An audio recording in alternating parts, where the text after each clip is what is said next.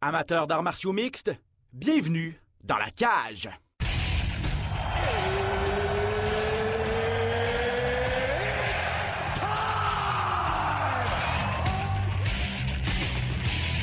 Introducing first, Benoît Baudouin, RDS Info à Las Vegas.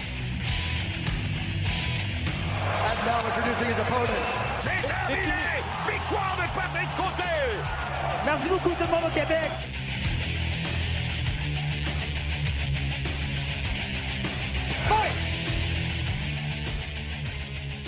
Salut tout le monde, Ben Baudouin en compagnie de Pat Côté. Bienvenue à cet autre épisode de Dans la cage, votre podcast dédié 100% aux arts martiaux mixtes. Pat, est-ce que tu es redescendu du nuage de samedi soir? Quel gala quand même l'UFC 261. hein?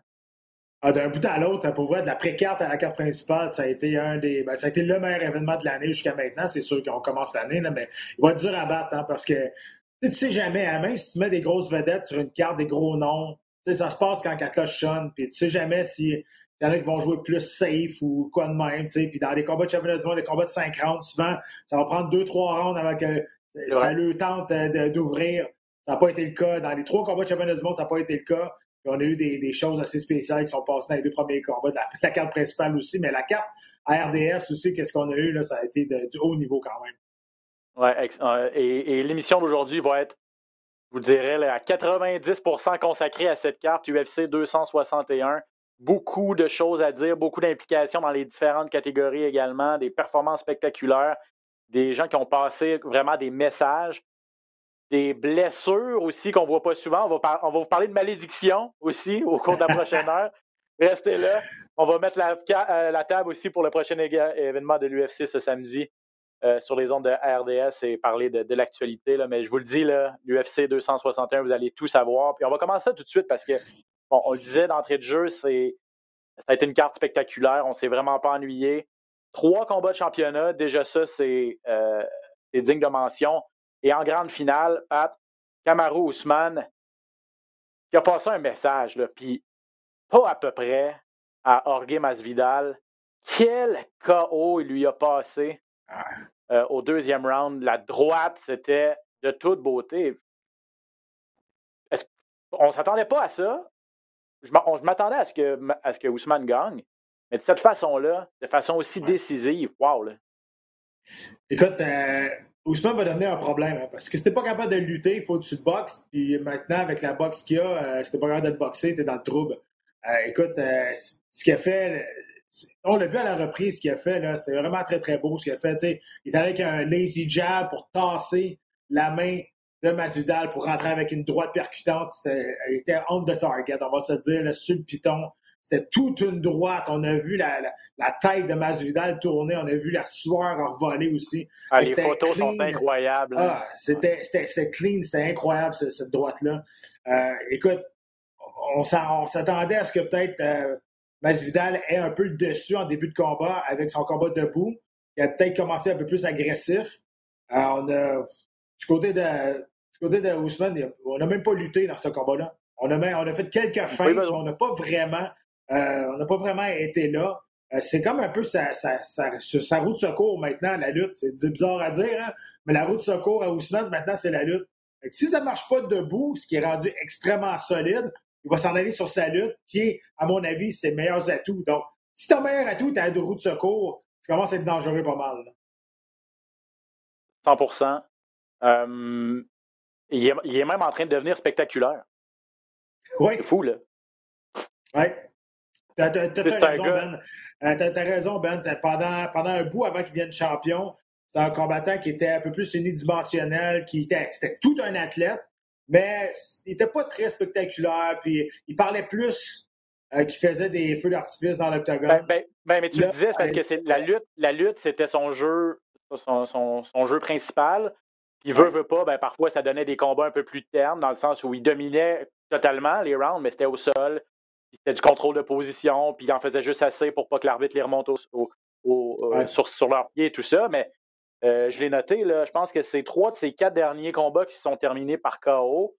Euh, son combat contre, euh, contre Colby Covington, il y a deux il y a, il y a quatre combats, c'était incroyable. c'est deux lutteurs, mais ça, ça s'est cogné debout tout le long, puis il a réussi à en finir à la toute fin. Que dire de ce KO-là contre Jorge Masvidal? C'est ça, c'est. On, peut, on pourra plus dire de, de Ousmane qui est plus vendeur, puis il fait pas ce qu'il faut pour être vendeur non plus. Non. T'as as raison, je pense qu'il est allé chercher un gros respect. Cependant, et là, je ne veux pas m'acharner sur Ousmane, je pense pas que Masvidal méritait un combat de championnat du monde quand même. Euh, il avait perdu son dernier combat. Là. Je veux dire, il avait perdu le dernier son combat. Puis euh, avant, il a battu Ben Askren, OK, c'est pas un coup chanceux. Il est allé avec un, flying knee 5 secondes. Avant ça, il a battu euh, Nick Diaz, Darren Till. C'est correct. Mais quand tu regardes ceux qui sont qui ont eu des combats de championnat du monde, des, Taiwan Woodley, des Colby Covington, ils les ont pas affrontés. Euh, je veux dire, là, les Chen Luke qui s'en vient aussi. Moi, écoute, c'est, la normale, ce qui est arrivé, ce qui est arrivé va, arriver, tu comprends? Donc, euh, moi, je pense que c'était la logique a été respectée. Et je ne veux pas dire que Masvidal n'a pas d'affaires là, parce que je veux dire, c'est une, business, on veut vendre. le combat était déjà vendu, l'histoire était déjà faite. Euh, on voulait peut-être redonner un peu euh, ce que Masvidal a donné à l'organisation quand il a sauvé le combat à six jours d'avis quand il s'est battu contre Masvidal. Mais clairement, moi, j'ai hâte de voir Ousmane face à un real contender. Encore une fois, il l'a fait par le passé. Euh, mm-hmm. Woodley n'était plus qui était, mais il l'a fait contre Covington. Covington, moi, il m'a beaucoup impressionné dans ce combat-là. Et là, on s'en va vers peut-être une revanche encore une fois contre Covington. On va voir qu'est-ce qui va arriver avec Nick Diaz et Leon Edwards aussi, le grand, le grand mal-aimé, Leon Edwards. Euh, mais j'ai hâte de le revoir face à un vrai contender parce qu'à mon avis, Masvidal, il revenait d'une défaite, n'était pas le, était pas le vrai, vrai gros contender pour Ousmane. Ça n'enlève rien à sa performance. Écoute, honnêtement, c'est sa quatrième défense de titre, là. Il va être très, très, très difficile à tasser de là, présentement. Je regarde les gars là, qui que tu as nommés, euh, puis qui sont dans la courte liste, peut-être, des adversaires potentiels. Colby Covington, c'est celui qui lui a peut-être donné le plus de mal. Il l'a amené jusqu'à la fin du cinquième round. Euh, et ça a été tout un combat, comme je le disais. Leon Edwards, un autre excellent lutteur, mais si on est debout, j'ai pas l'impression qu'Edwards peut arriver à la cheville de. Mais, il mériterait, parce qu'il est rendu là après, toute sa, après sa grosse séquence de victoire. Même si son dernier s'est terminé pas mal en queue de poisson. Là. Steven Thompson, rajeunit pas, hein? Euh, je l'adore, mais pas sûr qu'au niveau physique, c'est tout un athlète, c'est une machine bien huilée, là, euh, Donc, au niveau physique, je suis pas sûr qu'à 38 ans, je pense que Steven Thompson est encore là. Non. Vicente Luque, ah. ça, serait, ça serait beau à voir. Oui. Je pense que Vicente Luque, euh, tu sais, si Nate Diaz bat Leon Edwards, Nate Diaz en revient directement dans le mix. Et là, il y en a un nouveau là, qui s'est présenté. Conor McGregor qui s'est représenté, qui, a parlé. Et, euh, tu sais, tout le monde trouve ça ridicule. Tout le monde trouve ça bizarre. Il n'y a personne, peu importe le combattant, peu importe si Ousmane trouve qu'il n'y a, pas, pas rapport là, McGregor, qu'il ne mérite pas encore le championnat du monde, il va prendre McGregor bien avant tout le monde s'il y a l'option. Une question d'argent. Tout le monde sait qu'on va faire énormément d'argent quand on va se battre contre McGregor. Le McGregor a dit là, je vais aller chercher je vais aller rechercher ce, qui, m'est dû à 155 livres. Après ça, je vais aller chercher, euh, je vais aller chercher l'autre ceinture à 170. Bon. McGregor, il trouve toujours une façon de, de, faire parler de lui. Il va falloir qu'il commence, à, passer à travers euh, Poirier le 10 juillet prochain. Mais, écoute, t'as bien beau trouver ça vraiment bizarre, stupide, pas logique. Mais moi, je suis Ousmane, quand on donne le choix à tous ces gars-là et McGregor, c'est sûr, je prends McGregor. On est, on, c'est sûr, euh, on est d'accord là-dessus.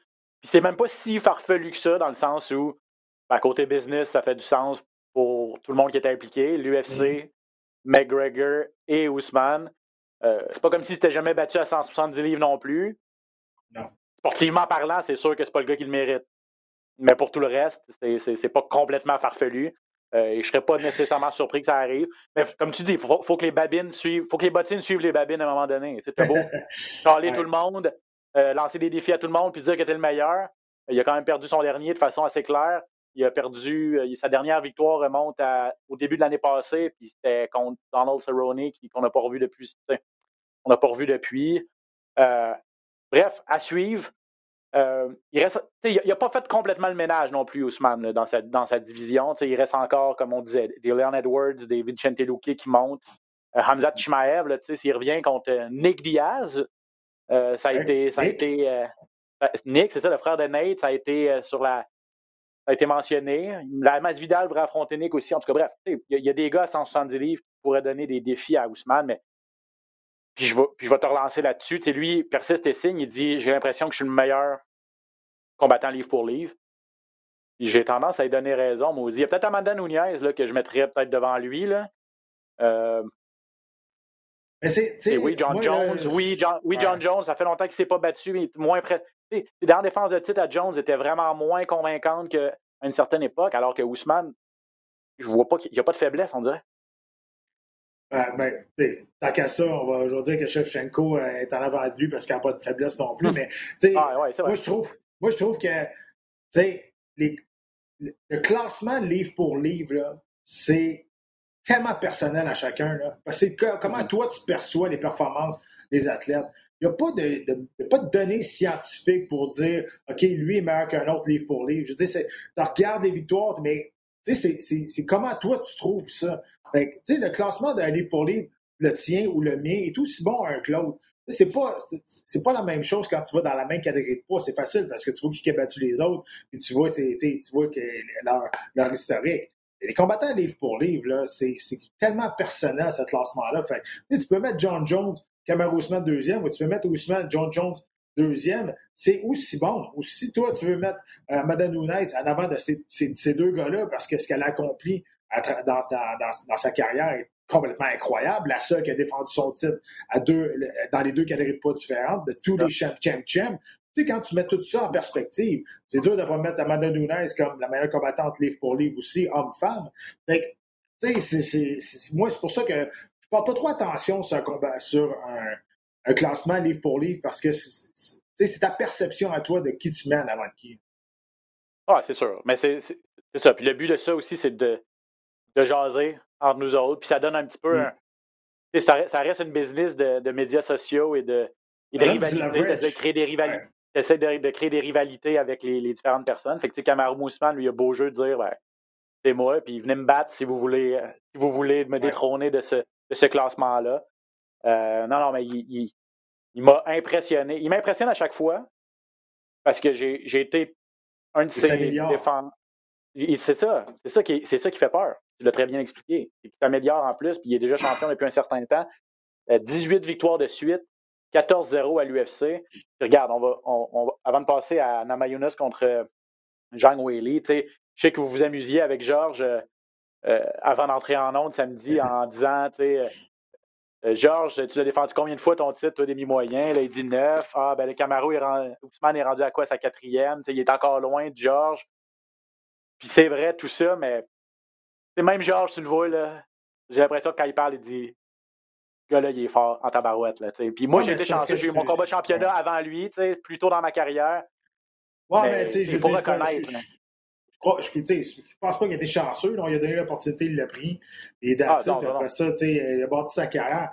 Euh, puis je veux pas défendre Georges, mais c'est une, une différente époque parce que la, meilleure façon de savoir, puis ça, on ne saura jamais, parce que Georges a commencé avant puis était dans une autre époque, ça serait de prendre les deux quand ils étaient au prime, qui sont présentement au niveau doucement, puis Georges quand il était au prime euh, il y a quelques années, là, des mettre ensemble. Là, on ne pourra jamais le savoir. Là, on peut pas faire un Back to the Future, là, mais ces statistiques-là, encore une fois, euh, ça revient encore une fois à ce que je disais tantôt. Qui, toi, tu trouves le meilleur? Qu'est-ce qui tu regardes les athlètes dans ce temps-là, les noms que Georges a battus, à mon avis, à mon avis, je trouve qu'ils sont plus imposants que ceux-là que euh, Ousmane a battus présentement. Mais ça ne fait pas de lui un, moins bon combattant. Juste que, tu sais, dans le doute, à mon avis, tu vas avec les faits. Et dans le doute, tu vas avec les faits. Et les faits, c'est que Georges a défendu neuf fois sa ceinture et Ousmane quatre fois. Peu importe tout ce qui s'est passé. Cette année, je me dis, ah, je sais pas, je sais pas. Je vais tout le temps retourner sa feuille, ce qui est écrit noir sur blanc, et c'est là-dessus que je vais, que je vais regarder et je vais baser euh, mon idée là-dessus. Ah, c'est sûr. Ben, puis, ça fait partie de la beauté du sport, ça fait partie des spéculations, on peut en jaser longtemps, mais la, reste que c'est deux athlètes vraiment d'exception, puis on est quand même chanceux d'avoir pu les voir les deux. Puis, tu sais, Ben, à toutes les années, il va y avoir des athlètes meilleurs que l'année passée. Tout le temps. Oui. Parce que c'est ça la beauté du sport. Les, les techniques d'entraînement, les connaissances s'améliorent et tout ça. Donc, c'est vrai que les athlètes du futur sont condamnés à être meilleurs que ceux du passé, ça, c'est sûr. Écoute, puis honnêtement, là, je veux dire, euh, je veux pas me dénigrer, je veux pas dénigrer la, la carrière que j'ai eue. Là. À la fin, euh, OK, j'étais bon, là, mais je veux dire, si en, 2004, le talent que j'avais quand je suis rentré à l'UFC, si aujourd'hui, j'avais ce talent-là et j'essayais de rentrer dans l'UFC aujourd'hui, je ne rentrerais jamais. Puis c'est, je veux dire, c'est la roue qui tourne, c'est normal. Le sport est devenu populaire, il y a plus d'athlètes, il y a plus de gym, les athlètes sont devenus incroyablement complets. C'est, maintenant, tu n'as pas le choix, puis c'est normal. Les athlètes, ils montent, ils montent, ils montent. Tu sais, je veux dire, tu vas, tu vas trouver le. C'est comme au hockey. Tu vas dire, OK, est-ce que Gretzky, est-ce que McDavid est meilleur que Gretzky? Là, tu veux dire, ben, c'est à le hockey d'aujourd'hui, oui, mais dans ce temps-là, il jouait avec des palettes en, bois, puis il, il shootait de la bleue, puis ça rentrait. Les gardiens n'avaient pas la même technique. Oui, mais dans, dans les faits, tu regardes ce qui est écrit, les statistiques, ben, tu n'as pas le choix de dire que c'est Gretzky qui, qui, qui, est le meilleur, mais c'est ton, ton, opinion, c'est ta vision des choses, c'est différent. Même si McDavid est probablement plus rapide aujourd'hui parce que justement, ben oui. dans son meilleur et tout ça. Exact. Mais, mais, by the way, je veux pas. T'es dénigré, oui et non, là, mais faut souligner quand même aux gens qui nous écoutent que toi, tu es la preuve vivante que l'expérience et les connaissances dans ce sport-là, c'est euh, une grosse partie du succès. Parce que oui, il y a le talent mm. naturel, mais toi, tu as connu tes, meilleurs moments à la fin de ta carrière, quand tu as mis les efforts, puis quand tu avais les connaissances requises, puis tu as redoublé d'ardeur dans le gym, alors que. Euh, donc, c'est pas rien, ça. Tu as, réussi à absorber toutes ces connaissances-là qui a fait toi l'athlète que tu étais à la, toute fin. Donc, euh, oui, il y a une partie talent, mais il y a une partie aussi d'effort que tu mets de, de, ah, ouais, C'est sûr. Mais c'est parce que, tu sais, oh, là, on va, fermer la parenthèse là-dessus, c'est que ce sport-là va rarement au mérite. C'est plate, mais c'est ça. je veux dire, t'as bien beau faire tout ce que tu as à faire, t'arrives dans, dans l'octogone, tu reçois une, droite d'un 4 onces, ça, tu prends du temps. Oui. T'as bien beau, c'est ingrat ce sport-là, c'est juste ça. Tu reçois une droite de Masvidal ou tu reçois un coup de pied frontal de Rose Namajunas, Pat, qui ah. a passé le KO à Zhang Weili, la championne. Euh, Rose euh, Namajunas, l'américaine, qui devient euh, championne pour la deuxième fois. si la finale a été spectaculaire, cette demi-finale-là a été tout autant. les phases de Joe Rogan, si vous n'avez pas vu ça, si vous n'avez pas eu la chance de regarder le, le, le, gala, c'est épique. Là. ce gars-là, il est analyste pour la télé américaine. Puis, il filme toujours parce que ça vaut la peine. Là, mais on a tous eu la même réaction dans le salon. C'est ça qui est fou. Là. Ah, on l'a eu dans le studio aussi. Là. Euh, j'imagine. Ouais. une caméra. Écoute, c'est incroyable. Puis, on, on pensait. Ben, c'est sûr que la puissance reste encore à l'avantage de, de, la chinoise, à mon avis. Mais il reste que ce coup-là était parfait. Et j'ai comme mis en relation ce coup de pied-là. Je l'ai comparé à celui-là que George avait lancé à Matthews lorsqu'il oui. chercher le titre pour la deuxième reprise, la deuxième fois. C'est pas on appelle ça un switch kick. D'habitude, quand tu vas donner un coup de pied avec ta jambe avant, tu vas faire un pas chassé pour mettre ta jambe avant en arrière pour avoir un élan, pour avoir plus de puissance. Mais là, là, le pied est resté en avant, il est parti comme une flèche.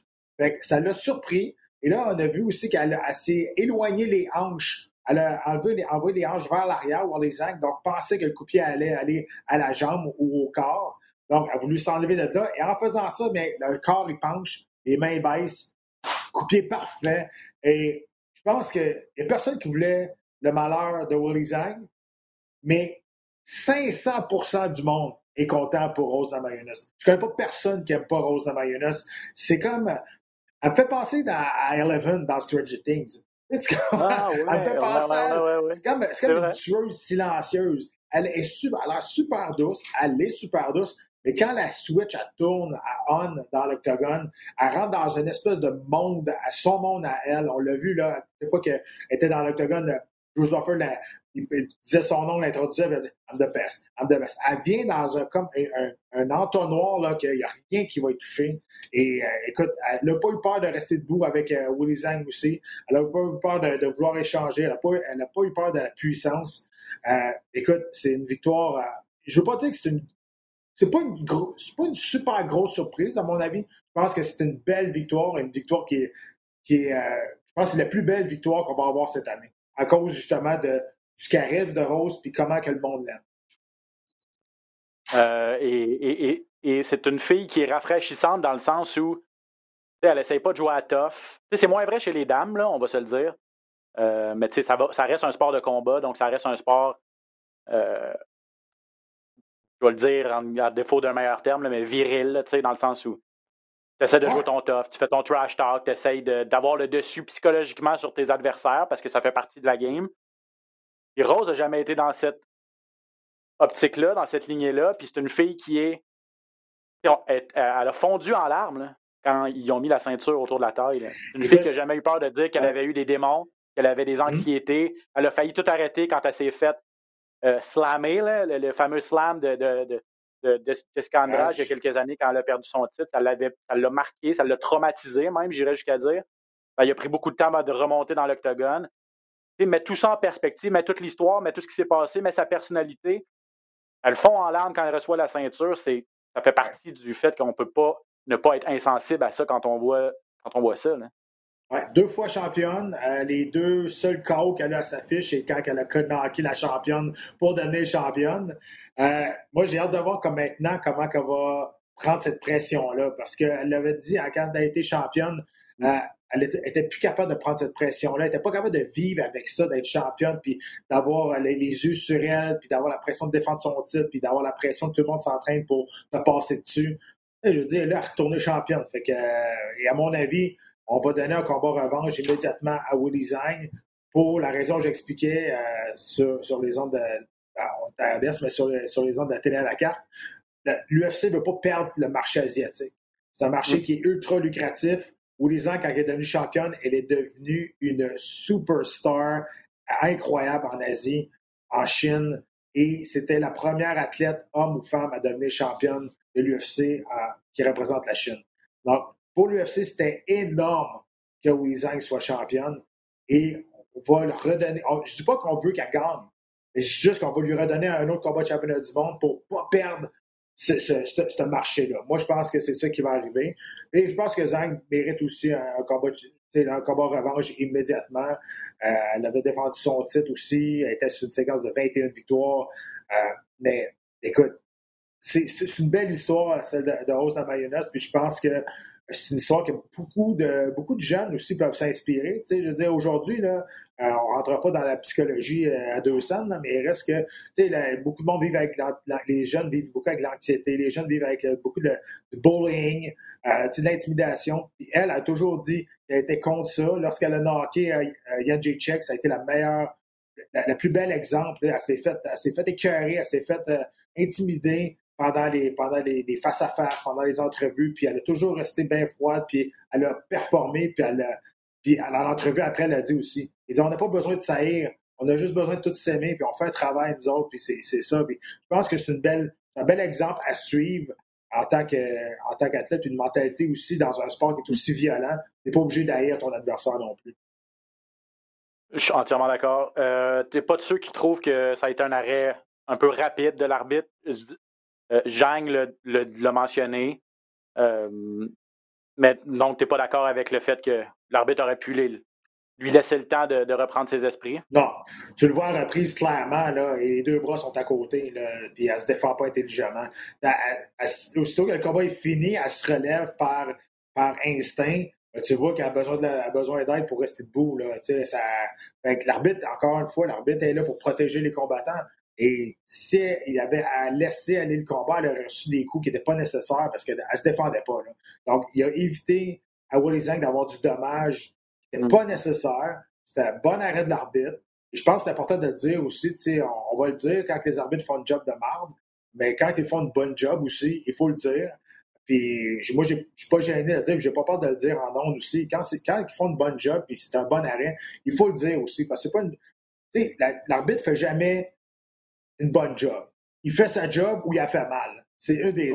Mais je veux dire, faut tu as une fraction de seconde pour prendre la décision. Moi, dans ce cas-là, c'est sûr, certain, c'est un bon arrêt d'arbitre, c'est une bonne décision. Puis les Zang a bien beau se plaindre, on va regarder la reprise, puis on va voir que les deux, trois hammerfists qu'elle reçoit après le coup de pied, là, il n'y a pas grand main qui protège son visage. Elle n'était plus là pendant tout. Donc, c'est sûr qu'au niveau de l'orgueil, c'est rough. Elle a perdu 21 victoires de suite. Là, tu perds après ça. C'est dur. Là. Tu perds ton titre aussi. Tu te fais knocker. Euh, c'est tout ça qui est rentré en ligne de compte. Donc, j'espère que. Tu ça, ça peut être dangereux. Hein. J'espère qu'avoir l'humilité d'accepter que le combat a été arrêté comme il faut et non pas que ça et que ça soit ça a été une belle performance de son adversaire au lieu qu'elle s'accroche à ça et de dire ah, le combat a été arrêté trop vite. Parce que si ça reste comme ça dans la tête, ça va l'hanter, puis je suis pas sûr qu'elle va être capable de revenir. Un peu comme Masvidal, pour revenir euh, rapidement. Masvidal l'a dit, il a donné ses premières entrevues, puis il a doné tout le crédit à Ousmane. Ça aussi, les deux, ça sentait. C'était pas invité au même party là, avant. Là, puis Masvidal disait Je vais t'arracher à la face, puis euh, t'as aucune chance et tout ça. Puis après ça, il a l'humilité de dire Ben voilà, il a été meilleur que moi, il a une superbe technique. Même chose, là, je veux dire, c'est pas un lucky punch, là, Rosa Mayunas. Puis, je pense que c'est une des combattantes les plus complètes. Sinon, ben, en, tout cas à 115 livres, là, parce que c'est une fille qui est capable de.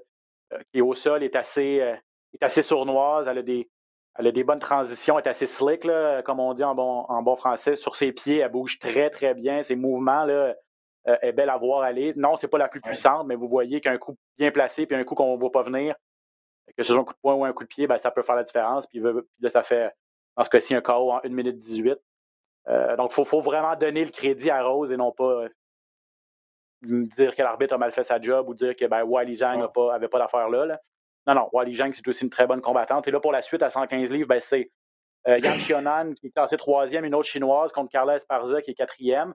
Ces deux filles-là se battent le 22 mai. Mackenzie Dern, qu'on a vu il n'y a pas si longtemps, qui est sur une belle, belle lancée aussi. Euh, je suis d'accord avec toi euh, que, ça risque d'être une revanche euh, immédiate. Je ne sais pas dans combien de temps les deux filles vont vouloir remonter dans l'octogone, mais il y a quand même. J'ai l'impression que ça fait un certain temps qu'à 115 livres ou chez les dames, à tout le moins, on ne voit pas que. C'est clairement la division, en fait, 115 livres, où il y a le plus de, de, de filles potentiellement qui peuvent, challenger les championnes ou les filles de l'élite. Hein? Euh, oui, parce que là, euh, on va en parler après, mais tu sais, Shevchenko, qu'est-ce qu'elle a fait avec Andrade? Écoute, moi, si je suis supposé être la prochaine en ligne pour Shevchenko, je me trouve une blessure à quelque part, j'attends un petit peu. Euh, fait c'est sûr que oui, à 115 livres, je pense que c'est la division chez les femmes qui est, qui est le plus intéressante présentement pour, pour, la compétition pour se rendre au sommet? Euh, parlons-en, Shevchenko contre Jessica Andrade. C'était le troisième combat de championnat euh, présenté ce samedi à l'UFC 261. Bon, Pat vient de le mentionner, c'était une clinique.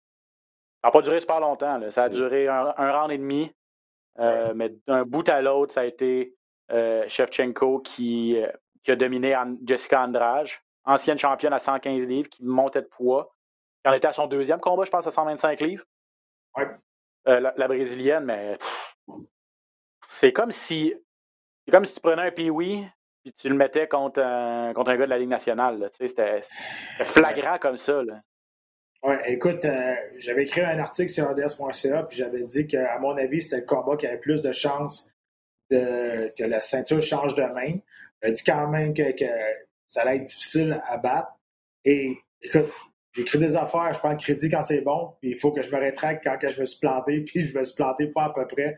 Et j'ai trouvé ça incroyable, la performance que Shevchenko a fait, performance à sens unique. Euh, écoute, est allé battre, est allé battre Jessica Andrade à son propre jeu, au niveau de la force physique, au niveau des amener au sol, ground and pound. C'était ça, le, c'était ça la stratégie de Jessica Andrade. Jessica Andrade vient de 115 livres, donc euh, il était vraiment plus fort que ses adversaires à 115 livres. Physiquement, il était capable de les tourner, de les tasser, de les lever, de les lancer. Et là, je pense que la première fois qu'elle a tenté de le faire à Shevchenko, qui s'est baissé, qui s'est planté les deux pieds, ça n'a pas bougé, je pense que dans sa tête, ça a fait Oh shit, je suis là, je suis dans la marde. Là, là, ça va pas bien. Là. Euh, parce qu'au niveau de la portée, avantage à Shevchenko. Au niveau de la rapidité, avantage à Shevchenko aussi. Euh, la technique au complet au niveau du combat debout, Shevchenko aussi. Jessica Andrade a de la puissance, mais elle rentre un petit peu tout croche. Elle rentre avec des gros crochets. C'est pas en ligne droite. Avec le footwork de Shevchenko aussi, euh, c'était assez euh, difficile d'apprendre. Puis aussitôt qu'elle venait trop, plus, trop proche, Shevchenko allait au corps à corps. Bang, body lock, on, allait à terre, puis ça semblait extrêmement facile. Euh, et c'est ça qui est dangereux justement, ça a eu l'air tellement facile face à Jessica Andrade, qui, à son premier combat à 125 livres, est allé démolir l'aspirante numéro 1 qui était Chukajan, qui est elle devenue l'aspirante numéro 1. Et là, se présente face à Valentina Shevchenko et a pas de l'air dans la même ligue, mais pas pas tout. Euh, fait que là, c'est qui la prochaine? Écoute, je sais que là, tu as Jojo Calderwood qui va se battre face à Lauren Murphy, peut-être pour devenir l'aspirante obligatoire. Hey, je ne sais, pas comment te le dire. Euh, ça n'arrivera pas. je veux dire, je pense que la meilleure chose qu'il y aura à faire, c'est d'annuler ce combat-là. D'annuler ce combat-là entre euh, Jojo Calderwood et Lauren Murphy et de booker le même soir Shevchenko contre les deux, une après l'autre. Ça ferait exactement la même affaire. Écoute, c'est.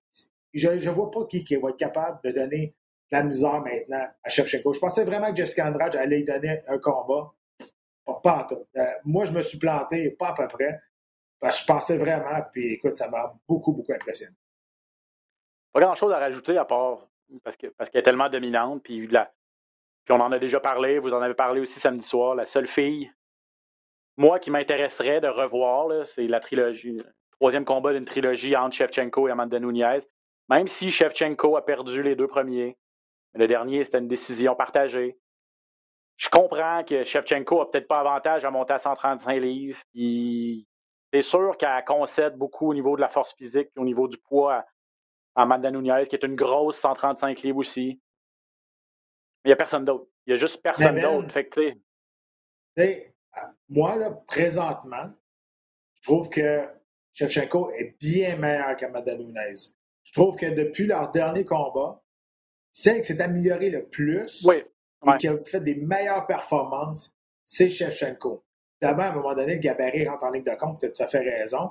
Euh, je ne sais pas si on fait ce combat-là, ça va être à quel poids. Je ne pense pas que Amanda Nunez, vu qu'elle a déjà gagné deux fois, va faire les sacrifices pour aller à catchweight. Ça va OK, je t'ai battu deux fois, tu veux t'en battre contre moi? Viens dans ma catégorie 135 livres. Puis elle a tout à fait raison de faire ça. Je ferais exactement la même affaire. Je t'ai battu deux fois. Tu veux t'en battre contre moi? Ben, viens, viens chez nous. Là. Je n'irai pas chez vous pour, pour, te faire plaisir. Là. Euh, fait que c'est ça. Tu sais, euh, là, euh, Nunez est, mais serait... OK pour se battre contre, euh, contre Peña. Fait que je, je, je, sais pas, mais c'est vrai. Présentement, c'était la, la seule option, je pense, qui, qui, qui est le fun. C'est pas pour Shevchenko a dit, je vais me battre contre n'importe qui, il en reste encore à 125 livres.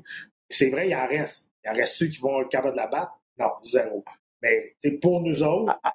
le, la logique, c'est contre euh, Nunez, mais même Dana White, il n'est pas de l'air très, très chaud à cette idée-là. Je comprends pas pourquoi, parce qu'à l'ère des, à l'ère des méga combats, à l'ère des champ-champ, puis que tout le monde veut devenir un champ-champ, puis ça devient un, ça devient un accomplissement dans, dans l'organisation.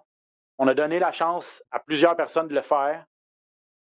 Euh, pourquoi pas Shevchenko? Elle a tout prouvé à 125 livres. Elle euh, faudrait qu'elle le demande. Mais moi, si j'étais elle, je le demanderais. Je le dirais. Je la mettrais au défi à Amanda Nunez. C'est la seule.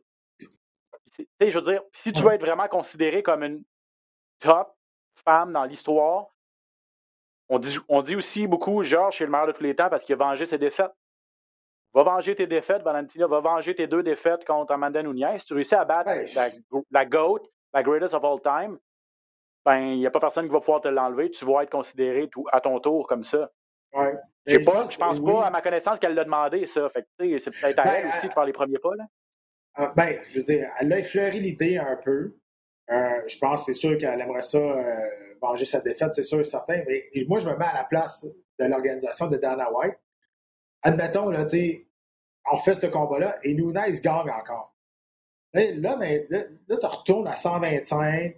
Il n'y a plus rien là, pour, pour, pour l'instant pour, euh, pour Shevchenko. Fait cette division-là s'éteint tranquillement. Elle ne va pas disparaître. Mais il n'y a pas d'engouement comme tel. La championne revient d'une défaite encore une fois. Euh, on, attend la, on attend la prochaine. On attend la prochaine Shevchenko, en fait. C'est ça.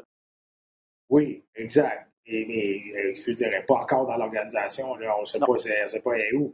Mais moi, je suis d'accord avec toi. Le combat, le seul combat intéressant, dépendamment de ce qui va se passer avec Nunez et euh, Junior Peña, euh, honnêtement, je ne pense pas que Peña est capable de battre euh, Nunez. Ça dépend toujours comment Nunez va arriver là motivé. On ne sait pas.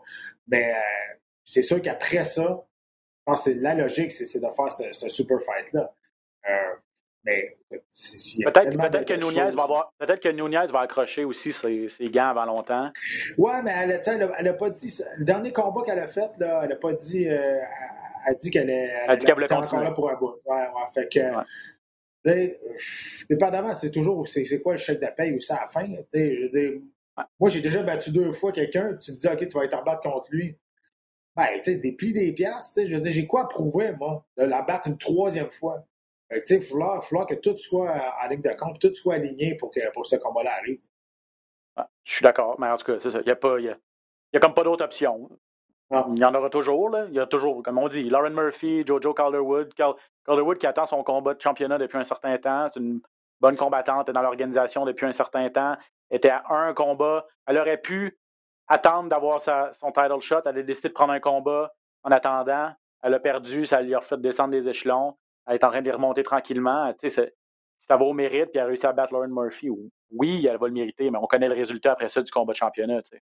C'est un peu ça, un peu ça le problème. Un peu. Sais-tu c'est quoi qui est le plus impressionnant, je trouve, dans la victoire de Shevchenko? C'est son dernier combat face à Jennifer Maya, c'est la première fois qu'elle perdait un, un, round à 125 livres. Ça a été un combat moyen, OK? C'est, pour, c'était pour Shevchenko. Puis on dirait que ça, elle l'a pas pris ou ben non, elle voulait rebondir de ça. Puis elle a dit, gars, je vais arriver prêt. Inquiétez-vous pas, là, je vais arriver prête pour, pour Jessica Andrade. Je vais lui montrer qu'elle n'a pas d'affaire avec euh, dans, dans mes Octagon que moi. Puis on avait toujours cette performance-là qu'elle a gagnée à Jennifer Maya, mais pas comme on était habitué. On va te dire, là, euh, là, ça ne tentait plus d'avoir cette, euh, cette victoire-là qui, qui était un petit peu pas, pas, un goût amer, mais un combat qui était plus ordinaire dans sa carrière, ce qu'elle ne nous avait pas habitué. Et là, on l'a oublié. exact. Euh, avant de passer au prochain, le temps file, on va parler des deux blessures euh, assez, en tout cas surtout une, vraiment assez dégueulasse, euh, celle de Chris Weinman, non pas long, mais je, veux juste un commentaire sur la foule, parce qu'on n'en a pas parlé encore, il faut le mentionner, c'était le premier événement avec la foule. Bon, je ne veux pas embarquer dans la politique de tout ça, mais est-ce que tu penses que ça peut avoir eu un impact, la foule, sur les performances qu'on a vues. Le fait que ça, ait soit été, que ça ait été une carte aussi spectaculaire, parce que c'était palpable d'énergie. J'étais chez nous dans mon salon, puis je le sentais. Là. Absolument. C'est sûr et certain. Écoute, que tu, que tu, que tu sois d'accord ou pas avec les, les, le monde qui sont là dans les estrades, euh, ça t'appartient. Mais une chose qu'il faut que tu comprennes, c'est qu'il n'y a personne qui était là illégalement. En Floride, tout est ouvert, puis je veux dire, c'est comme ça. Fait que, bien beau dire que, que la, tu as bien beau dire que ça n'a pas d'allure puis que l'organisation, euh, ça n'a pas de bon sens. Il n'y a personne qui fait rien d'illégal là-dedans. Fait que tout le monde est volontaire pour, aller là-bas. Et là, on va voir, je veux dire, s'il y, a, y a une éclosion, tout comme même, whatever, là, on va être capable de, dire si c'était correct ou pas. Mais euh, au bout de la ligne, je me mettais toujours à la position des combattants. Ça change la game complètement. Ça change l'approche d'un combat, ça change comment tu es motivé, ça change euh, comment l'animosité, ton anxiété, ta nervosité, tout change quand tu as 20 000 personnes qui crient, euh, puis quand tu donnes un coup, puis là, la foule réagit. Écoute, il y avait. C'était quasiment plein au premier combat du Sucart. Ça, ça arrive ça. ça arrivait pas, ça, avant. le monde, le monde avait, avait besoin d'être là, le monde était content d'être là. Et pour les combattants, écoute, c'est incroyable pour eux autres. Puis, je, je, je vais répondre à quelqu'un qui m'a écrit sur, Twitter parce qu'on écrit souvent sur, le hashtag UFCRDS pendant, pendant l'événement. Et euh, je vais répondre vite, vite, là, parce que je lui ai répondu, mais euh, nous critiquait quasiment de ne pas donner notre opinion euh, sur, sur la foule, qu'est-ce qu'on pensait de ça. Une chose que je veux dire au monde, nous autres, on n'est pas là pour donner notre opinion. On est là pour décrire les combats et décrire ce qui se passe dans la soirée. donc, je dis, encore une fois, ça revient à dire que tu sois d'accord ou pas, euh, ça, ça t'appartient, mais les personnes qui étaient là-bas, ils faisaient quelque chose d'illégal. Fait que nous, on est là pour décrire les combats. Euh, puis pas, on n'est pas là pour donner notre opinion politique sur, sur s'il y avait besoin d'avoir du monde là ou pas. Et puis, il arrive quoi si, si ton opinion n'est pas celle que monsieur, monsieur ou madame veut ah, entendre? ça, crée, ça, ça, crée des conflits pour rien. Tu aurais pu la dire, ton opinion ou pas, mais effectivement, tu n'es pas payé. On n'est pas payé pour ça en général, les journalistes. On peut ah, c'est pas ma job. Non, non, c'est ça, c'est ça. Puis, comme tu l'as bien expliqué, personne n'était là illégalement. on est d'accord ou pas, on se fait notre propre idée. On est, on est des grandes personnes, on est capable de se faire nos propres idées par rapport à tout ça. C'est ça. Euh, faut que tu me parles de la malédiction de la blessure à la jambe. Parce que là, tu serais peut-être euh, Ah, tu serais peut-être c'est la personne. Tu serais peut-être la personne responsable de la blessure complètement dégueulasse qu'a subi Chris Weidman contre Uriah Hall euh, en- sur la carte principale. Écoutez, si vous ne l'avez pas vu, allez pas le regarder. Le gars, Chris Ah. Donne un coup de pied, son tibia se fracasse, sa jambe est pliée dans le mauvais sens. Et, et puis c'est la même chose que, qui s'est passé pour Anderson Silva contre Weidman il y a quelques années quand Silva c'était c'était dégoûtant. Mais Pat, Ouais. fais-nous le fil des événements. Ah, j'ai fait, j'ai fait une petite vidéo sur le fil des événements, puis j'ai dit, ah, j'ai dit, je suis désolé tout le monde, J'ai dit, je pense que c'est moi qui ai parti cette malédiction-là. Parce que euh, en 2011, je me suis battu contre Crafton Wallace ici à Montréal, à Blainville, et euh, je l'ai levé dans les airs. Quand je suis allé pour euh, aller avec un, takedown, il s'est brisé le genou. Donc là, après ça, moi, je me bats contre Anderson Silva, je me brise le genou. Après ça, Anderson Silva se bat contre Weidman, il se pète le tibia. Après ça, Whiteman se bat contre Ray Hall. Donc, et là, et là, c'est Whiteman qui se pète le tibia. Donc, tout le monde, qui- sa partie, on dirait que c'est une chaîne. Là, j'ai dit, moi, je suis, si je suis Uriah Hall présentement, je suis un peu nerveux. Je regarde ce qui se passe. Ah c'était- plus une blague, c'est tiré par les cheveux. Mais écoute, euh, ça arrive, ça fait partie du sport. C'est des blessures. C'est, ça, c'est des, des blessures qui sont graves là, euh, à regarder. Est-ce que c'est grave physiquement? Oui, parce que c'est un os qui pète, là. Mais c'est beaucoup moins grave que si c'était des ligaments ou des choses comme ça. Ouais. Donc, oui, c'est beaucoup plus dégueulasse. Parce qu'on s'entend, tu te dis, hein, il a kické, c'est cassé, le- cassé le tibia, mais on l'a pas vu jusqu'à temps qu'il remette du poids dessus. Ah, Ça, c'est dégueulasse. Quand il a remis du poids dessus, tu as vu que le pied est allé à côté de la rotule. Ah, Euh, Écoute, si vous avez un petit cœur sensible comme moi, là, moi, je Ouais, trouve, moi ça fait cœur, ces affaires-là. ah, moi aussi. Puis on, on passait, on passait. Puis euh, François Lemay, qui est euh, notre réalisateur, il dit OK, on va leur montrer. Puis moi, je dis OK, tu me diras quand ça va être fini. Je je suis pas capable de regarder ça. Ça, ça m'écœure. voir, c'est- dégueulasse. Puis je vais toujours me souvenir, euh, quand Anderson Silva s'est pété le tibia comme ça, je te dirais, là, 95% des combattants, le premier training qu'ils ont fait après, ont eu passé quand on lance un coup de pied. Je te sûr. confirme. C'est sûr, certain. Tu regardes ça, tu dis, ah, ça peut arriver à tout le monde. Puis, puis oui, c'est cassé le, le tibia, mais ça a été bien bloqué par Ray Hall. C'est bizarre à dire, mais il a, sorti le genou vers l'extérieur. A tibia et tibia ont été là ensemble. Puis il y en a un des deux qui a, cédé. Mais c'est des blessures qui sont, dégueulasses. Mais je veux dire, c'est plate à dire, mais ça fait partie du sport. Des blessures comme ça, ça fait partie du sport. C'est pas si grave que ça parce que c'est un os. Il reste que euh, pour Chris Weidman, rendu à 38 ans, il n'a pas une bonne. tu sais, Je veux dire, c'est juste gagné deux de ses, ses sept derniers combats aussi. Ouais. Ça peut être, ça peut être une, une fin de carrière. Tu sais, Ça peut, être, ça peut être une blessure qui va mettre fin à sa carrière. C'est plate. Ça se termine, la- ça se termine, ça se termine comme ça. Mais ça peut être, euh, ouais, ça peut être un, un end carrier, euh, ça c'est sûr. Ça.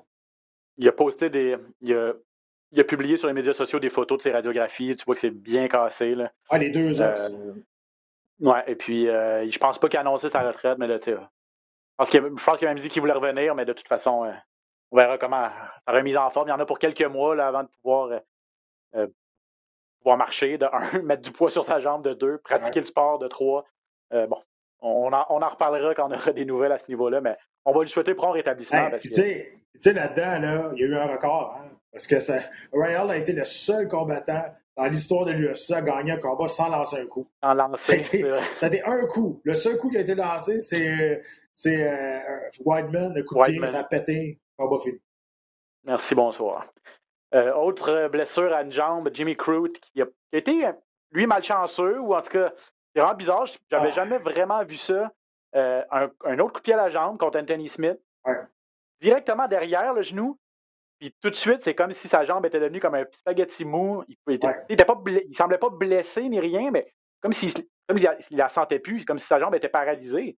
Ça t'est déjà arrivé? là? Euh, oui, mais c'est c'est parti, ça part. Euh, lui, c'est pas parti. Parce que souvent, quand tu reçois un bon coup de pied dans, la jambe, la jambe va geler pendant à peu près 2-3 secondes, puis après ça, tu retrouves tes, tes feelings, tu retrouves tes, ton sentiment dans la jambe. Lui, d'après moi, il s'est fait pincer directement sur le nerf qui fait, pas une asiatique, mais le nerf qui s'en va complètement en bas sur le côté.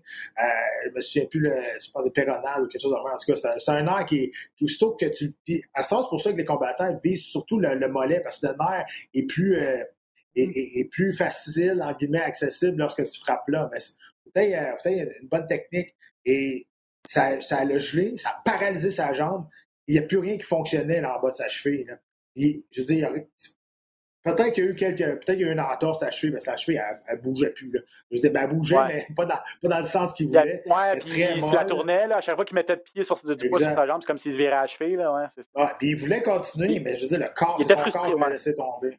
Mais tu sais, en même temps, tu dis, euh, ah, c'est plate, mais cette blessure-là a été provoquée par un coup lancé par Anthony Smith. Et Anthony Smith, là, ce, combat-là, c'est un combat pivot pour lui dans sa carrière.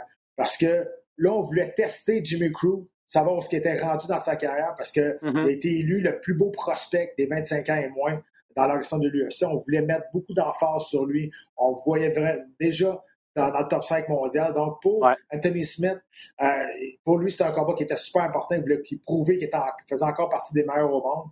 Puis, euh, je pense, il l'a prouvé. il est arrivé, le jab touchait. Euh, il était vraiment dans sa zone. Smith, il a, montré qu'il était supérieur.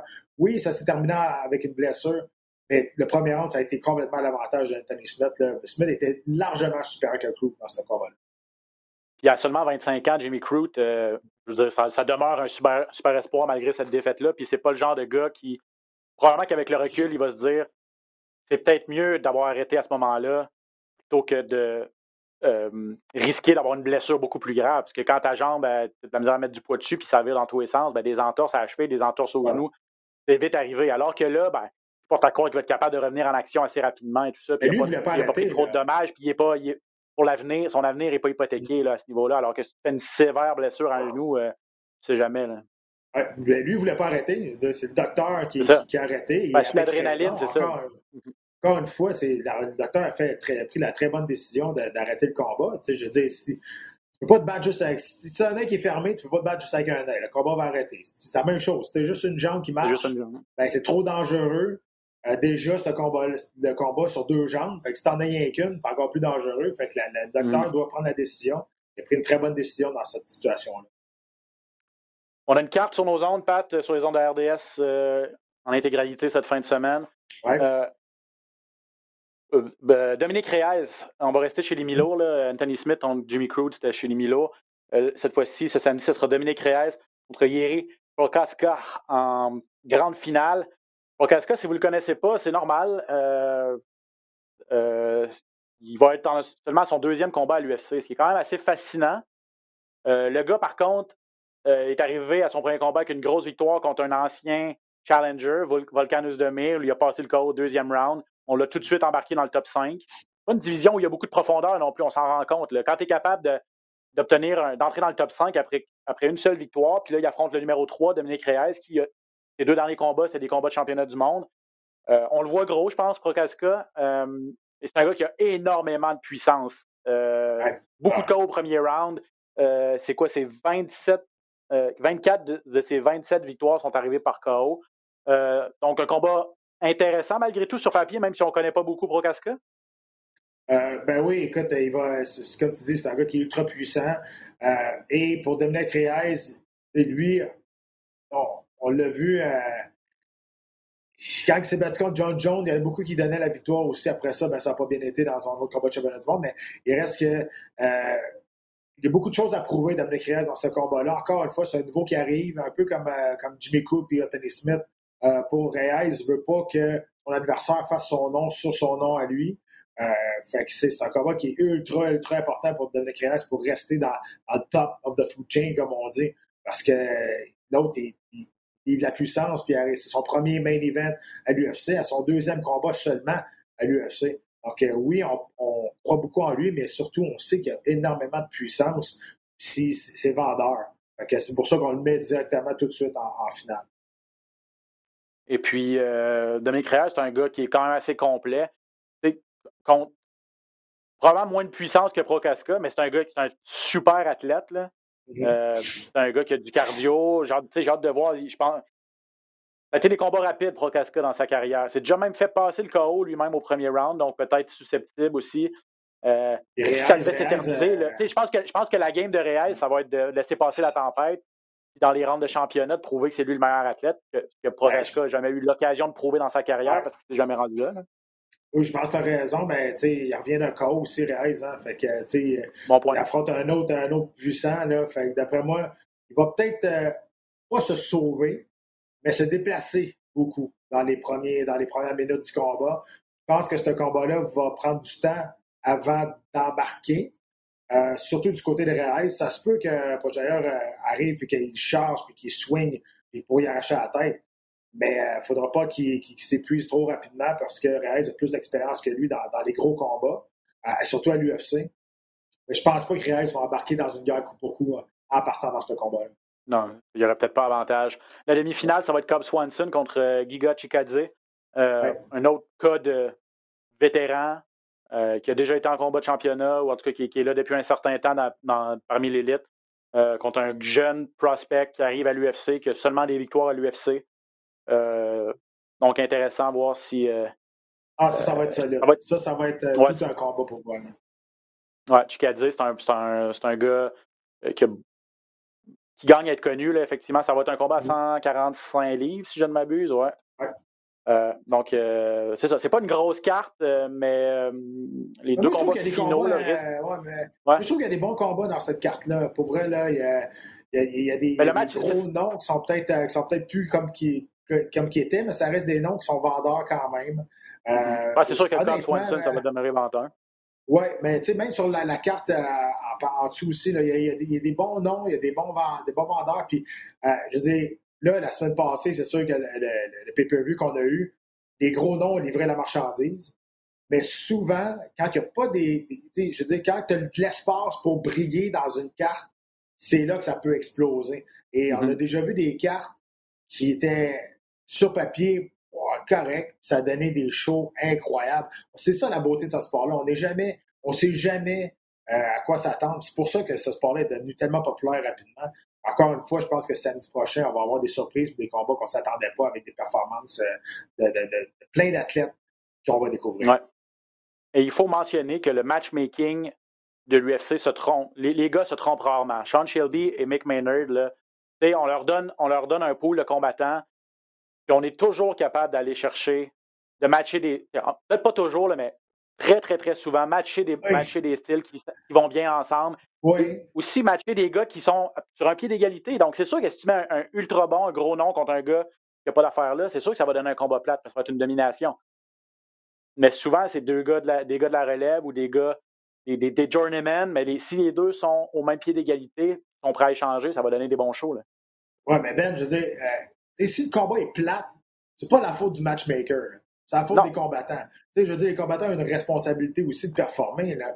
Les, ma- les matchmakers font, tu sais, eux autres, ils se fient sur papier, qu'est-ce qu'ils ont en statistiques, puis les performances qu'ils ont faites, puis là, on met les, les deux en face de l'autre, soit une question de classement, soit une question de spectacle. Et au bout de la ligne, quand elle cochonne, là, les matchmakers sont assis, puis j'espère que les gars vont compris le message. C'est, comme ça. Là. Il y a des styles, des fois, qui se marient moins bien, mais souvent, quand ils sont obligés de les mettre ensemble, c'est parce que c'est une question de classement. On est rendu là.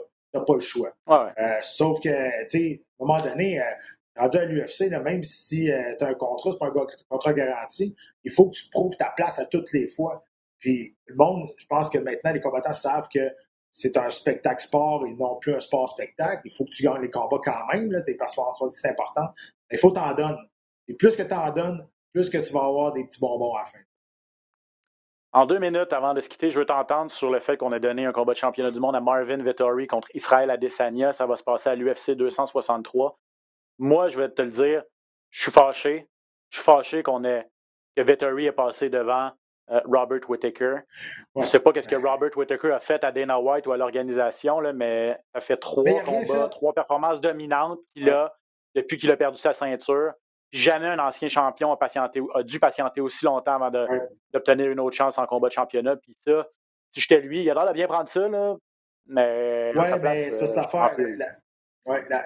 l'affaire qui s'est passée pour vrai, c'est que euh, du côté vous voulez être actif prochainement. Et Whitaker a dit non, moi je, suis blessé, il faut que ça me prenne du, dernier combat. J'ai besoin de temps pour être à 100 Et là, euh, ben là, Adesanya voulait se battre, voulait défendre son titre, voulait devenir, voulait redevenir actif. Et c'est pour ça que Victory a passé en avant de Whitaker. C'est la seule raison. Euh, raison, Whitaker, on a toujours l'impression que c'est un peu euh, le, manque de respect envers lui. Même quand il était champion, euh, moi, c'est sûr, je parle du côté ici de la planète. Je ne sais pas comment ça s'est passé en Australie et en Nouvelle-Zélande. Sûrement que c'est une grosse vedette, mais je trouve que sa, sa publicité, son exposure au niveau de l'organisation n'a pas été pareil comme les autres champions quand lui l'était. C'est sûr que c'est un good, c'est un good guy. C'est pas un gars qui, qui, dit beaucoup de choses. C'est pas un gars qui parle beaucoup. C'est pas un gars qui, va, qui va brasser euh, de la merde. C'est, c'est un bon gars. c'est dur de. On dirait c'est beaucoup plus dur de mettre de faire passer en avant-plan s'il n'y a pas de s'il n'y a pas de, de, de, scandale, entre guillemets. Là. Donc, euh, tu sais, euh, fait que je pense que c'est un petit peu pour ça, mais il va avoir son combat de championnat du monde après, peu importe qui, qui, va gagner. Euh, faut pas, faut rappeler quand même, Vettori euh, s'est battu contre Adesanya, il l'avait amené à la limite. Bon, est-ce que Adesanya est le même aujourd'hui qu'il était lorsqu'ils sont affrontés? Je pense pas. Je pense que Adesanya est beaucoup supérieur. Vettori, moi, honnêtement, s'il a gagné son dernier combat face à Holland, mais J'aurais aimé qu'il fasse une performance beaucoup plus. Euh, beaucoup plus. Ah, il a dominé 100% il, a dominé, à 100 Il a dominé, il a dominé C'est ça. Il n'y a pas l'instinct du tueur, on dirait. Là, exact. Puis en plus, on être spectaculaire. avait accepté le combat à la dernière minute, n'était pas en fight shape. Euh, on le voyait qu'il y avait de la difficulté à, à joindre les deux bouts. Puis Vittori, on disait qu'il. J'aurais aimé ça qu'il finisse. J'aurais aimé ça qu'il finisse, puis on serait peut-être un petit peu moins euh, amer avec ce combat de championnat du monde qu'on lui donne aujourd'hui, s'il avait passé à travers Orlin, euh, qui, qui, a accepté le combat à la dernière minute. Fait que c'est peut-être pour ça, mais écoute, euh, it is what it is, mais la raison, c'est que Whitaker ne voulait pas se battre aussi, aussi rapidement. Il voulait, se, il voulait se guérir. Il a tout à fait raison. Puis euh, Desania ne voulait pas attendre plus longtemps. Oui, effectivement. En tout cas, euh, oui, ça, ça, fait du sens, effectivement, le, cette explication-là. Et je le souhaite à Whitaker, je le souhaite, parce que je ne sais pas ce qu'il va devoir ah faire de plus, sinon s'il n'y a, pas son combat. Non, mais je dis, il n'y a pas d'autre. Il n'y a personne d'autre. La logique, la logique veut que ce soit, ce soit à son tour, c'est ça. Euh, je veux finir avec euh, euh, John Jones, parce que je ne sais pas si tu as vu ça, mais il a quitté ses, ses agents, mm. Abe et Malky Kawa, qui, le représentait depuis 11 ans. ça semblerait, on semblerait que ça s'est fait dans, à l'amiable, mais on le sait aussi que John Jones est à la recherche de beaucoup, beaucoup, beaucoup d'argent pour euh, un combat contre Francis Ngannou. Euh, et là, l'UFC ben, a, pas, a calé son bluff, comme on dit, en, milieu du poker, puis on a décidé d'y aller avec, euh, avec Derek Lewis, apparemment. C'est décevant, c'est pas le combat que les fans veulent voir. Ils veulent surtout pas voir un Ngannou Lewis 2 qui va répéter, qui va, qui va être un peu la même chose que leur premier affrontement. c'est plate, c'est plate que, en tant que fan, je trouve ça plate qu'on ne puisse pas s'entendre ce méga combat-là. Je, crois encore que ça va arriver un jour, mais. Ce qui est plate, c'est que c'est qu'on sait qu'ils ont l'argent pour le payer, John Jones. C'est ça qui est plate. Ce qui est plate, c'est que les athlètes, encore une fois, les athlètes à l'UFC, les athlètes d'arts martiaux mix, euh, c'est des athlètes qui se battent à rabais. Là, ils vont dire, ouais, mais ils demandent 30 millions. mais 30 millions, là, c'est à rabais quand même quand tu, quand tu penses aux, joueurs de baseball, quand tu penses aux joueurs de hockey, quand tu penses aux joueurs de football. Et au boxeur, si, on veut faire une vraie, si on veut faire une vraie comparaison de, de, de, gars qui performent une ou deux fois par année. Là, mm. Au boxeur. Et l'UFC se compare à ces grands sports-là, à ces, ces grandes organisations-là, je veux dire. Donc, c'est dur de. C'est dur de se mettre du côté de l'UFC, de l'organisation, quand tu sais qu'il y a à peu près entre 9 et 11 des, des, revenus qui sont partagés avec les combattants dis, OK, ils prennent une maudite grosse partie de la tarte. Sauf que le problème, c'est que, euh, dans tous les sports professionnels, quand les athlètes n'étaient pas contents, on est parti en grève. Mais quand tu gagnes un million par année, c'est ton salaire de base dans la nationale ou au baseball, où tu gagnes, ben, je veux dire, ça devrait 700 000 là, au peu importe. Tu es capable, en faisant attention, tu es capable de vivre un an ou deux là-dessus. Là, Ah, puis t'as un méchant fonds de grève, là, parce que si les gros salaires mettent de l'argent dans un fonds de grève pendant plusieurs années, il est bien, bien rempli, là aussi. Il faut que tout le monde se mette ensemble pour faire la grève. Mettons que tu prends l'UFC, là, tu dis, OK, on fait la grève, là, puis euh, ça durera, ça durera le temps que ça, ça durera. Ben, tu sais, pour les gars comme John Jones, les gars comme, comme les, champions, euh, sont corrects. Mais le gars qui se bat pour 10 000 puis 10 000 en pré-carte, lui, il ne peut pas se permettre de ne pas travailler pendant un an. Il ne peut pas se permettre de ne pas, de pas gagner d'argent. Il ne peut pas se permettre de ne pas se battre. C'est sûr que lui, il veut pas aller en grève. Euh, le risque en plus que ça marche, on ne sait pas. On ne sait pas combien de temps ça va durer. Euh, puis en plus, penses-tu que John Jones, ça tente de mettre de l'argent dans un fonds de pension pour le gars en sous qui ne connaît, pas partout? Absolument pas. Il n'y a pas d'association qui qui peut protéger les combattants. C'est ça la grosse, le gros problème aujourd'hui dans les arts martiaux mix, c'est que l'UFC dit OK, faites-en une association. C'est pas nous autres qui vont faire ça. Si vous voulez en faire un syndicat, faites-en un. Sauf qu'il faut que tout le monde se mette ensemble. Et pour la raison que je viens de vous donner, ça n'arrivera jamais.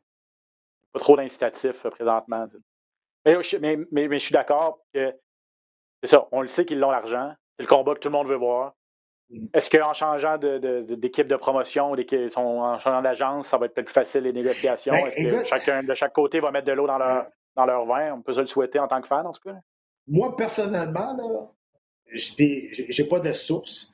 Je fais juste, moi, je pense que John Jones est en train de parler avec IMG et WME. Je pense qu'ils sont en train de parler avec, justement, parce qu'IMG WMS, c'est une grosse compagnie qui représente beaucoup d'athlètes, des Serena Williams, des, Roger Federer, des choses comme ça. Et là, si on est capable d'aller s'entendre avec John C'est aussi les propriétaires de l'UFC en passant. Exactement, c'était mon prochain point. C'est aussi les propriétaires de l'UFC. Donc là, pierre deux coups pour l'UFC, une pierre deux coups pour les dirigeants de l'UFC. On a dans notre équipe. Et tous ceux qui sont dans cette. Euh, tous ceux qui sont représentés par WME et IMG ont tous un léger pourcentage de l'organisation de l'UFC. Ça, il y en a qui connaissent plus, qui ne savent pas beaucoup, là, mais il y a le partage des revenus dans cette agence-là qui est très difficile à rentrer. Il faut que tu sois euh, euh, l'athlète hors de l'ordinaire. C'est pas tout le monde qui. qui des, Ils vont pas accepter tout le monde. C'est inclus l'exclusif. Non, exact. Sauf que, je dis, moi, je pense que c'est ça qui est en train de, se faire présentement. Moi, je pense vraiment que c'est ça qu'on essaie, du côté de John Jones, de se faire représenter par les les propriétaires de l'UFC. Ce serait intéressant. Ce serait intéressant au point de vue euh, business, au point de vue affaires. Ce serait intéressant au point de vue sportif aussi. Effectivement, ben, regarde à suivre. Euh, j'avais pas entendu, j'avais pas vu ça de cette façon-là, mais c'est sûr que je vais ah, regarder mon œil. Euh, mon œil de journaliste bien à l'affût. C'est juste la manière dont je ah, ben, j'ai de l'air pas intelligent. Je pense à des affaires. Ah, ah, ça, je te le fais pas dire. Je te le fais pas dire. T'es quand même solide dans ton genre, c'est vrai. Hey Pat, merci énormément. Ça fait déjà plus, plus d'une heure qu'on jase. On savait qu'il y avait beaucoup de choses à dire. On espère que vous avez apprécié ce, récapitulatif de, de l'UFC 261, cette mise en bouche pour le, le gala de l'UFC de ce samedi. Euh, on est de retour la semaine prochaine pour euh, continuer cette superbe discussion. Ouais, hey, ben, euh, juste, juste dire, le mois de mai, dans, à l'UFC, va être complètement ridicule. Je vous invite à aller voir les combats qui a tous les gros combats qui arrivent au mois de mai. S'il n'y en a pas un qui tombe, ça va être un des mois les plus spectaculaires de l'histoire de l'UFC, avec tous les gros combats qui s'en viennent. Je vous invite à aller voir, faites vos recherches. Là. Euh, je ne peux pas les dire toutes par cœur, mais je m'en souviens en une coupe. Ça va être assez, assez débile. Ben, juste l'UFC 262 là, avec euh, euh, Tony Ferguson, Benil Dariush. Mm. J'essaie de me rappeler qui est en finale. en tout cas, oui, effectivement, je suis entièrement d'accord avec toi. Puis on va en reparler probablement la semaine prochaine. Et puis la bonne nouvelle, c'est que tous ces combats-là, ben, la plupart sont sur les ondes de la RDS. Donc vous savez où syntoniser pour trouver votre information. Euh, UFC hors martiaux mix. De côté, merci énormément. Merci à tout le monde euh, encore une fois pour votre fidélité. Et on se retrouve la semaine prochaine pour un autre épisode de Dans la cage. Bonne semaine tout le monde. Ciao.